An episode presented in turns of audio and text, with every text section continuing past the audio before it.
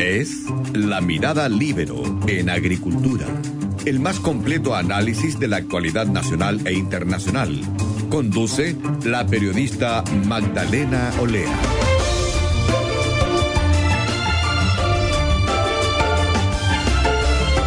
Estamos ya de vuelta en Mirada Libero en Agricultura. Estamos ahora con el columnista del Libero y consultor de empresas, Jaime Yankelevich. ¿Cómo estás, Jaime? Muy bien, Magdalena. Buenos días. Buenos días a todos los auditores de Red Agricultura.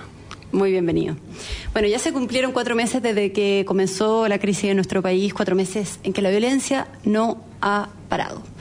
Lo vimos, lo hemos visto con la PSU, con el festival, lo vimos ayer en, las bombas, dos bombas que pusieron en un edificio en Vitacura y prácticamente cada viernes, por lo menos, en Santiago, ¿cierto?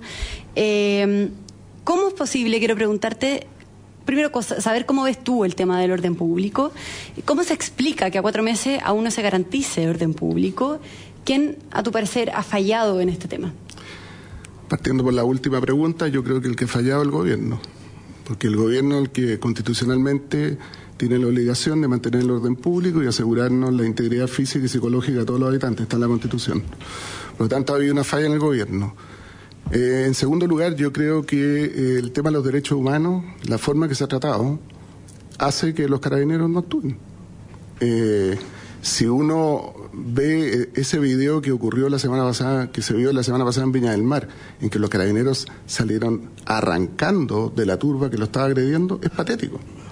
Te voy a decir algo más, una pequeña anécdota. Yo tuve que acompañar a un familiar muy directo a una comisaría a las 2 de la mañana, después que le hicieron un portonazo, le quebraron tres costillas, le dislocaron un hombro, y le dije al oficial que me atendió hasta cuándo teníamos que aguantar esto. Y me dijo, mire, esto no tiene solución, porque si nosotros actuamos, viene el Instituto de Derechos Humanos y terminamos echados. Así que olvídese. Después de eso, llegó otro carabinero que había estado en la situación del portonazo y dijo, yo sé dónde está esto. Esto es la ventana. Me dio el nombre de la banda, el nombre del jefe, que una, son cuatro hermanos, y me dijo, pero sabemos dónde viven, dónde están, ellos se la robaron. Bueno, ¿y por qué no los detienen? Porque no hay orden de detención. Entonces, ¿por qué te traigo a, colación eso? Porque aquí ha habido impunidad desde hace muchos años. Quiero irme al año 2006. En el año 2006, la marcha de los pingüinos, empezaron a haber incidentes en las calles, empezó a actuar carabinero y hubo un incidente con un periodista del Canal 11, donde estaba el señor Guillet. El señor Guillet se fue a la moneda y me recuerdo que la señora Bachelet, presidenta de la República en ese instante, sale con el señor Guillé a la puerta de la moneda y ¿qué es lo que hicieron? Exoneraron al oficial que estaba a cargo de la Fuerza Especial de Carabineros. Ese día le quebraron el casco a un carabinero con un ladrillo. ¿Qué pasó después? Bueno, que siguieron actuando. Después tiene el caso de la famosa Mónica Sepúlveda, que creo que, ¿cómo se llama? Que le tiró el jarrón de agua a la ministra Jiménez. ¿Qué le pasó? Nada más recientemente. Veíamos lo del Instituto Nacional también, eh, o los problemas de la Araucanía. O sea, se había generado un precedente en Chile y, eso, a su vez, una sensación de impunidad, de que se podía hacer, eh, se podía actuar con violencia y que nada te iba a suceder. ¿Y eso, eso también deriva en la crisis actual? Ah, o sea, a mí no me cabe ninguna duda que cuando tú tienes impunidad y tú, y tú puedes hacer lo que se te ocurra y nadie te para el carro, bueno, obviamente que voy a seguir haciéndolo. Ahora se dice que, el, estallido social, como se le quiere llamar, eh, es porque quería una nueva constitución. Bueno, estamos a puertas de un plebiscito y la violencia no ha parado. Entonces, eso es falso. Eh, y, con respecto a lo que pasó ayer, yo quiero dar un pequeño detalle. Una, una de las bombas era una olla a presión. La olla a presión fue el artefacto que se usó en la maratón de Boston. Ese fue el artefacto, la bomba que explotó. Entonces hay que tener mucho cuidado con eso. Ahora, ¿quién le pone el cascabel al gato? Tiene que ser el gobierno. ¿Y qué, cuál es la responsabilidad de la clase política en todo esto? Porque si bien hay una responsabilidad del gobierno, como tú dices, eh, también se le ha hecho una, una crítica a, a, los sectores políticos, especialmente del mundo de la izquierda, de los centros de la centroizquierda.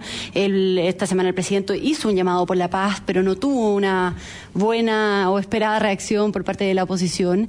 Eh, pero luego vimos esta carta de los más de 200 figuras de la exconcertación que sí, eh, que pedían más crecimiento económico, pedían orden público y avanzar en reforma. Eh, sin embargo, ahí se ven a pocos parlamentarios en ejercicio y no hay ningún presidente de partido. No tengo ninguna duda al respecto. La izquierda no ha condenado a la violencia como debe. Y piensa lo siguiente, cuando parte las evasiones en el metro, el Frente Amplio que hizo, llamó a la desobediencia civil. Cuando parlamentarios en ejercicio llaman a la violencia civil, ¿qué están diciendo? Señores, salgan a la calle y hagan lo que quieran. Obviamente. Y segundo, no ha habido una crítica rotunda contra la violencia. Ahora, me pareció muy bien la carta de más de, 200 personas de la desconcertación que ha tenido crítica aparte del Partido Socialista. Ahora, ni hablar del Partido Comunista, que el Partido Comunista sale, sale diciendo, eh, el señor este la barba, ¿ya? que despertaron unos muertos para apoyar a Piñera. Lo puso en el Twitter y, puso la lista. Entonces, está claramente eh, identificado que hay un sector de la izquierda que lo único que quiere es sacar al gobierno, que sacar al presidente Piñera. Está el, el, famoso... Está el, la central de trabajadores internacionales, está, que eso es lo que pretenden. Entonces, hay una izquierda más moderada, que son de la concertación, pero hay una izquierda que no, no quiere que esto se termine. Hay un debate también por la primera línea. Eh, si bien el oficialismo en bloque rechazó la violencia de la primera línea, hay distintas posturas en la oposición. Hay algunos sectores de centro izquierda que la critican, eh, algunos más firmes, otros menos firmes. El Partido Comunista derechamente la apoya. ¿Cómo se explica eso? ¿Cómo se explica que hayan sectores que validen a personas que son encapuchados, muchos de ellos, que usan la violencia como método de reivindicación, que saquean, que cobran peaje? Eh, vimos lo que sucedió cuando aplaudieron también a la primera línea en el ex Congreso. Eh, ¿Cómo es posible que no haya una condena transversal finalmente a, este grupo? Porque yo creo que la izquierda está aprovechando que el gobierno está débil, lo quiere debilitar más para presionar, presionar, presionar y obtener más que lo que han obtenido nunca. La, la constitución no estaba en el programa del presidente Piñera, estaba en el programa Guillermo y Guillermo fue derrotado. El presidente Piñera fue elegido por un porcentaje sobre el 54%. No estaba. Entonces, el gobierno debilitado, vamos presionando y vamos presionando.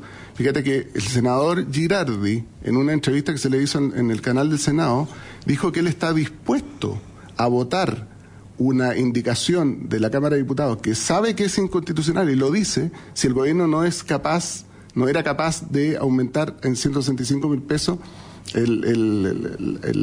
la, pensión mínima solidaria. Mm. Y, con respecto a marzo, quiero saber cómo ve el escenario. Se dice que marzo va a ser un mes súper complicado, la gente ya llega de vacaciones, ¿cierto? Eh, hay muchas marchas y protestas ya anunciadas con, con redes y con apoyo. ¿Cómo ve el escenario ese mes? Mira, lo veo tan complejo como que eh, cada una de estas marchas termina siempre en violencia. Pero más allá de eso, a mí lo que me preocupa es que nadie está hablando de la economía del país. Estamos enfrentando la crisis del coronavirus que implica que eh, China está prácticamente cerrada. Nosotros dependemos mucho de China con respecto a, la exportación de cobre, que está en un precio cada vez más bajo. La guinda de la torta el coronavirus, se la ha dicho. Claro.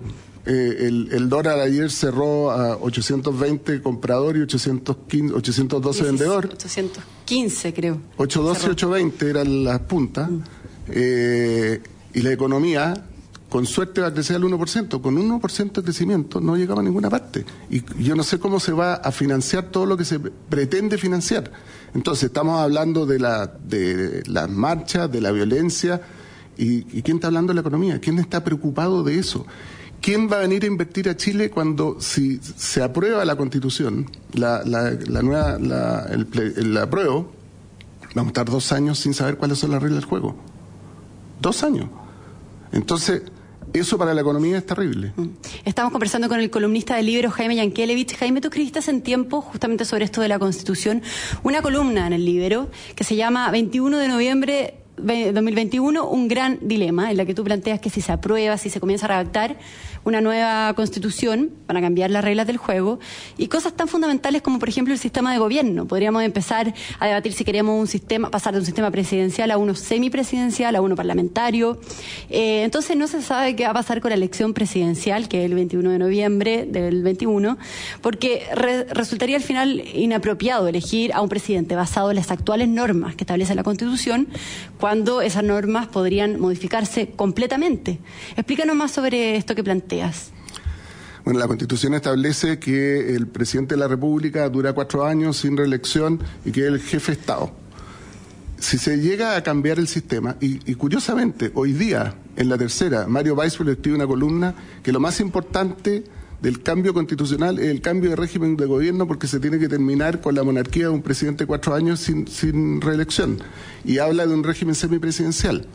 Quiero recordar además lo siguiente, el año 2012, en enero del 2012, hubo un acuerdo entre los, entre los aquellos presidentes de Renovación Nacional y la democracia cristiana, Ignacio Walker y, Carlos Larraín, para cambiar vía Congreso el régimen actual a un régimen semipresidencial. O sea, esa, ese germen está y es probable que se llegue a una cosa así. Entonces, si vamos a un régimen semipresidencial, lo que hay que elegir son dos autoridades más importantes, jefe de gobierno y jefe de Estado. El jefe de gobierno actúa como primer ministro. El jefe de Estado tiene funciones de, la política exterior, etcétera. Y es prácticamente un régimen parlamentario, porque si le va mal al, al jefe de gobierno, puede ser reemplazado. Y hay nuevas elecciones. Entonces, ¿qué sentido tiene elegir un presidente?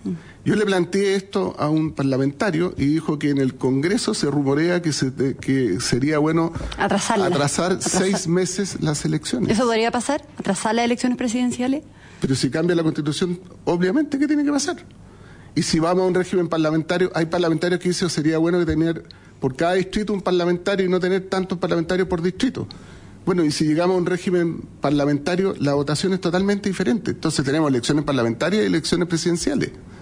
Y eso está en jaque. Mm. Está en cuestión La única posibilidad que se puede hacer sin problema es que siga igual a, lo que hay hoy día. O sea, ¿piensas que el proceso, los tiempos que se han establecido para redactar esta nueva constitución, que además podría durar dos años si que sale la opción a prueba, están mal implementado entonces? ¿Está mal pensado desde un comienzo?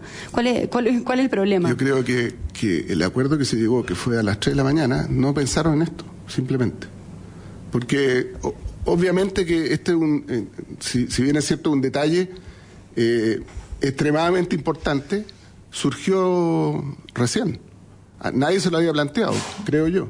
Si se hubieran planteado, a lo mejor se habrían demorado un poquitito más en pensar las cosas. Y yo creo que salió esto, dada la situación que estaba el 15 de noviembre en el país en, en, serios problemas, ya, y salió este acuerdo. Y te quiero decir algo más con respecto al, al, apruebo o rechazo.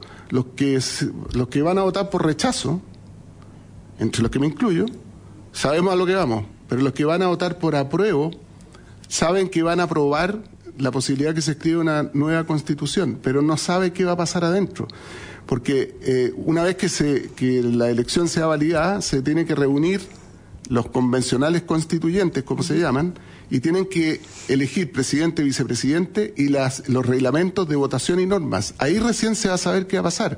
Grupos te dicen, eh, de Chile Vamos te dicen, no, tenemos que aprobar la constitución completa, no artículo por artículo. La izquierda te dice, no, artículo por artículo. Bueno, ahí van a haber discusiones importantes. Otros te dicen, tiene que haber un índice de lo que se va a conversar. Otros te dicen, no hay índice. Entonces, no se sabe qué es lo que va, qué es lo que va a pasar. Entonces tú vas a, las elecciones tienen que ser informadas. O sea, si no se llega a acuerdo, por ejemplo, por dos tercios en cada artículo, eh, ¿qué va a pasar entonces con cosas? O sea, se dice que va a quedar fuera de la Constitución y que se van a convertir en, en, materia de ley con mayoría simple, pero pueden quedar afuera aspectos fundamentales. ¿Qué pasa si no se llega a acuerdo sobre justamente lo que estamos conversando sobre el sistema presidencial?